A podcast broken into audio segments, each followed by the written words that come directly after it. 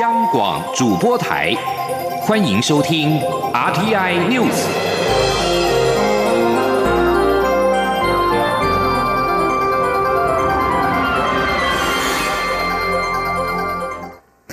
各位好，我是张旭华，欢迎收听这节央广主播台提供给您的 RTI News。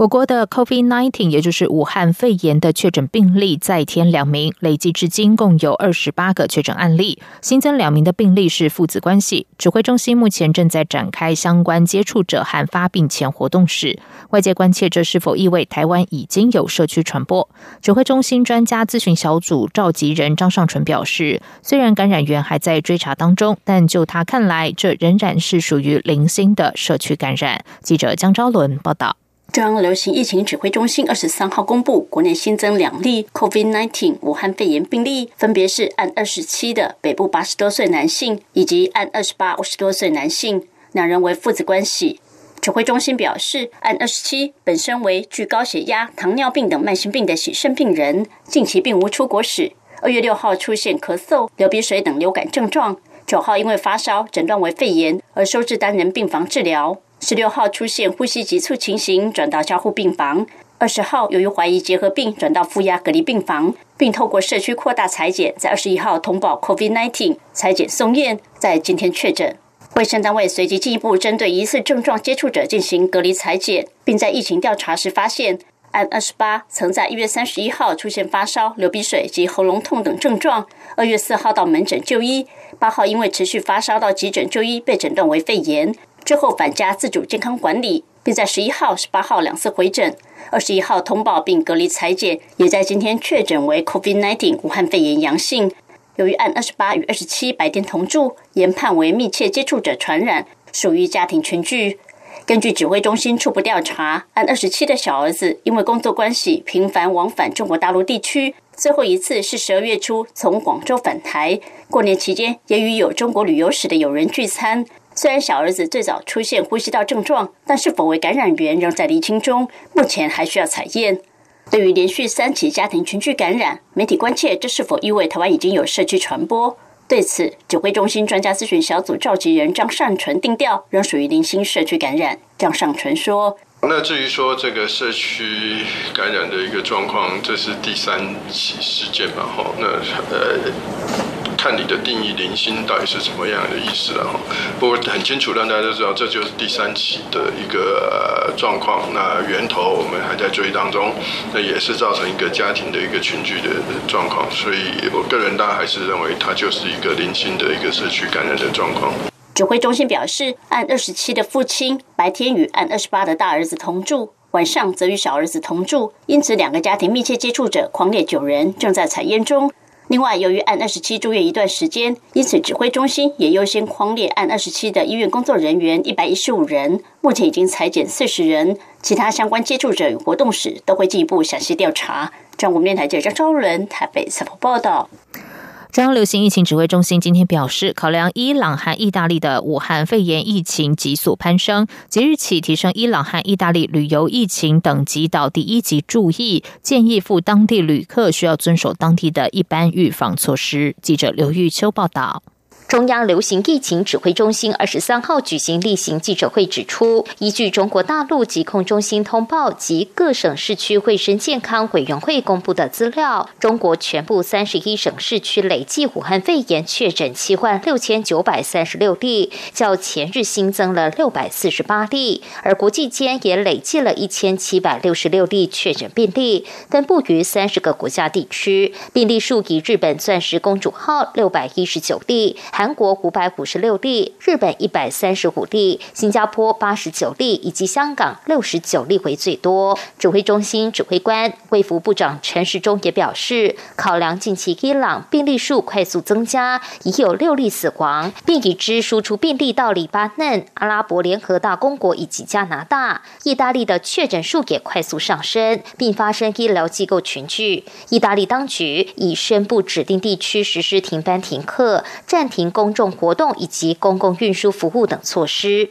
由于国人到当地具有感染风险，指挥中心宣布即日起提升伊朗与意大利旅游疫情建议等级到第一级注意，建议赴当地旅游需遵守当地的一般预防措施，并建议医护人员暂缓前往。哦，因为在意大利这两天哈也是迅速的攀升，哦，所以它已经到达了五十二例。好，那伊朗哈看起来情况也是不是很乐观，好，所以我们把它列为第呃列为第一级的哈注意。另外，因日本、韩国疫情持续升温，指挥中心日前宣布，日韩旅游警示提升到第二级的警示后，也不排除根据疫情进展采取相关边境管制。外界关注边境管制的具体措施与进度。陈时中说，日韩病例持续增加中，未来对于加强边境的管制措施、居家检疫等方式都还在演绎中。至于学校即将开学，若学童从日韩旅游返国后，需不需要向学校通报？指挥中心指出，目前没有这样的要求，但建议自日韩返国的民众需要自主健康管理，也尽量少到公众场所。尤其有呼吸道症状，务必通知卫生机关协助。中广播电台记者刘秋采访报道。而考量国际间的武汉肺炎疫情持续攀升，中央流行疫情指挥中心今天宣布，即日起，医事人员除了报准外不得出国。同时，指挥中心也要求健保署将所有的旅游史注记在健保卡，扩大通讯诊疗。而为了防堵武汉肺炎可能在社区中扩散，地方政府开始主动展开各类的防疫作为，超前部署。为了让防疫工作能够同步，指挥中心在和二十二县市政府共同讨论之后，确立地方政府居家检疫及居家隔离关怀服务计划。计划重点包括专线服务、对象关怀、就医协助、生活支持等等。预计二十六号规划完成，并于三月一号开始运作。指挥中心指挥官卫福部长陈时中今天表示，地方关怀服务计划是为了减少民众于居家检疫或是居家隔离期间造成的生活不便，同时降低外界对居家检疫和居家隔离对象的对立，呼吁相关居家检疫或居家隔离者要务必配合，如果有违反规定，将会依法严办。接下来关心的是，悠游卡公司宣布和冲绳当地最大银行琉球银行合作，签署合作意向书。未来于取得主管机关许可之后，将会随着琉球银行对外拓点，消费者可以持悠游卡在冲绳、北海道、东京等地直接扣款消费。实际推动将是双方主管机关和技术开发时程而定。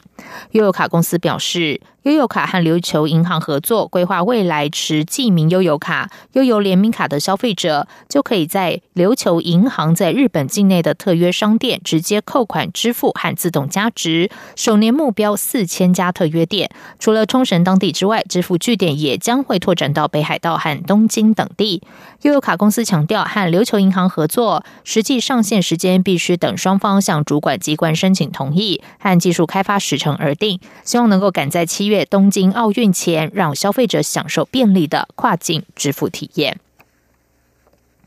在外电消息方面，韩国国防部长郑景斗今天前往美国展开六天的访美之旅。他将于当地时间二十四号在华盛顿和美国国防部长艾斯培会谈。除了讨论三月初的韩美联合军演，还将针对新型冠状病毒疫情，也就是 COVID-19 等交换意见。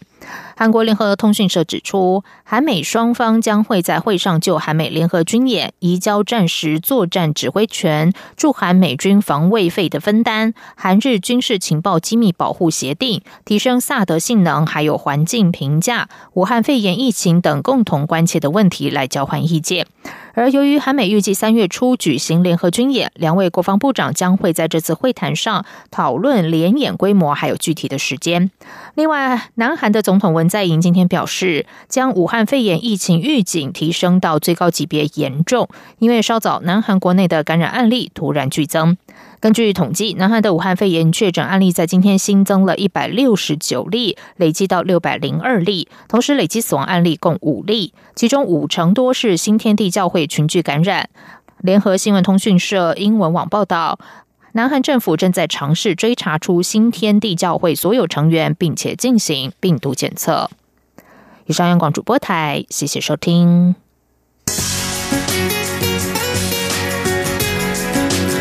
是中央广播电台台湾之音。